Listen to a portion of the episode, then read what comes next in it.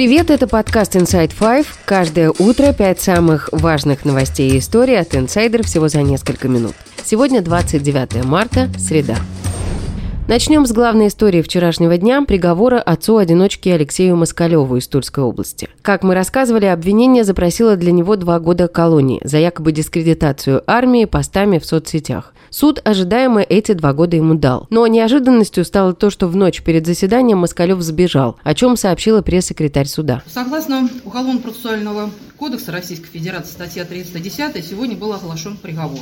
Но подсудимый господин Москалев на оглашении приговора не присутствовал потому что сегодня ночью он сбежал из-под домашнего ареста. Сообщение о ночном побеге в зале суда было встречено аплодисментами. Дочь мужчины, школьница Маша Москалева, которую у отца забрали после ареста, остается в приюте. Напомним, Маша на уроке ИЗО нарисовала антивоенный рисунок, после чего у семьи начались проблемы. Учительница донесла на нее администрации школы, и к Маше с отцом пришли силовики. У Москалевых прошел обыск, отца задержали. В это время органы опеки увезли Машу в приют. Алексею назначили домашний арест, но дочь так и не вернули. Мемориал накануне признал Москалева политзаключенным.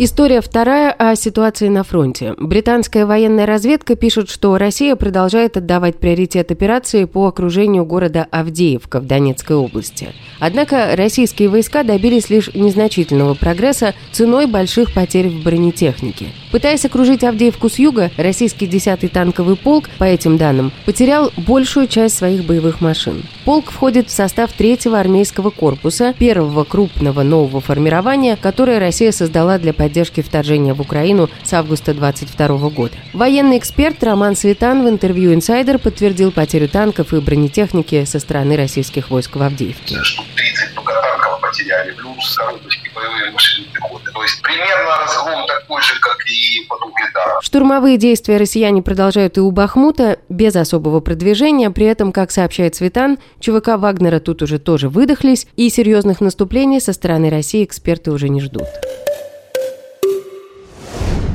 История третья. Международный олимпийский комитет рекомендовал допустить российских и белорусских спортсменов к международным соревнованиям, при условии, что они не выступали в поддержку войны. Будут учитываться публичные заявления, участие в митингах и демонстрация Z-символики. Это пока рекомендация, официальное решение по допуску спортсменов будет принято позднее. В заявлении МОК отмечается, что сборные России и Беларуси не смогут участвовать в командных видах спорта даже под нейтральным флагом. Критерии МОК вызвали негодование в России. Спортивные чиновники назвали их нарушением прав человека и дискриминацией, многие западные страны также выразили несогласие, поскольку категорически не поддерживают любое участие в соревнованиях всех российских и белорусских спортсменов. Вчера, например, более 300 фехтовальщиков обратились с открытым письмом в МОК с просьбой не допускать россиян.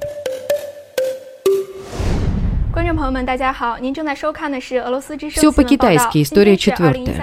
Студенты Московского физико-технического университета пожаловались на то, что их заставили учить китайский язык вместо выбранных ранее для изучения немецкого, французского или испанского. Об этом сообщил телеграм-канал Ксении Собчак «Осторожно, Москва». По словам студентов, с недавних пор китайский стал обязательным для изучения языком наравне с английским. Ведомости приводят комментарий вуза, в котором говорится, что именно на китайском языке в настоящее время написано до 27% всех научных статей в профильных для вуза областях. А по прогнозу исследователей, к 2030 году до половины всей технической и инженерной документации будет опубликована на языке нашего восточного соседа. Это цитата. Сами студенты заявили, что они и преподаватели против нововведений, однако на их возражения никто не реагирует. Россия сейчас демонстрирует невероятную дружескую поддержку Китаю, возлагает на страну большие надежды, правда, визит Си Цзиньпина в Москву оказался пустым и с экономической, и с политической точки зрения. Тем не менее, любовь к Китаю в России невероятная. ВГТРК даже запускает второй сезон программы «Любимые крылатые выражения Си Цзиньпина».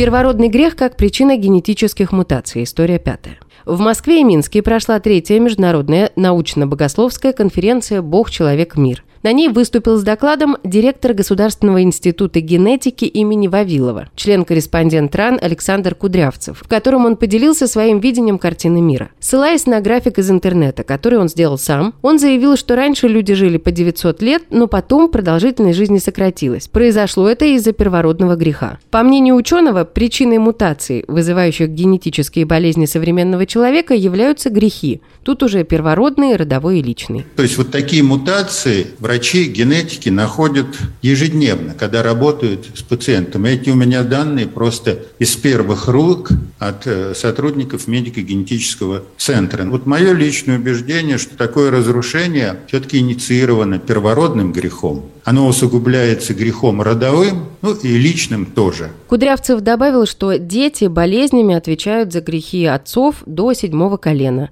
Это все на сегодня. Вы слушали подкаст Inside Five.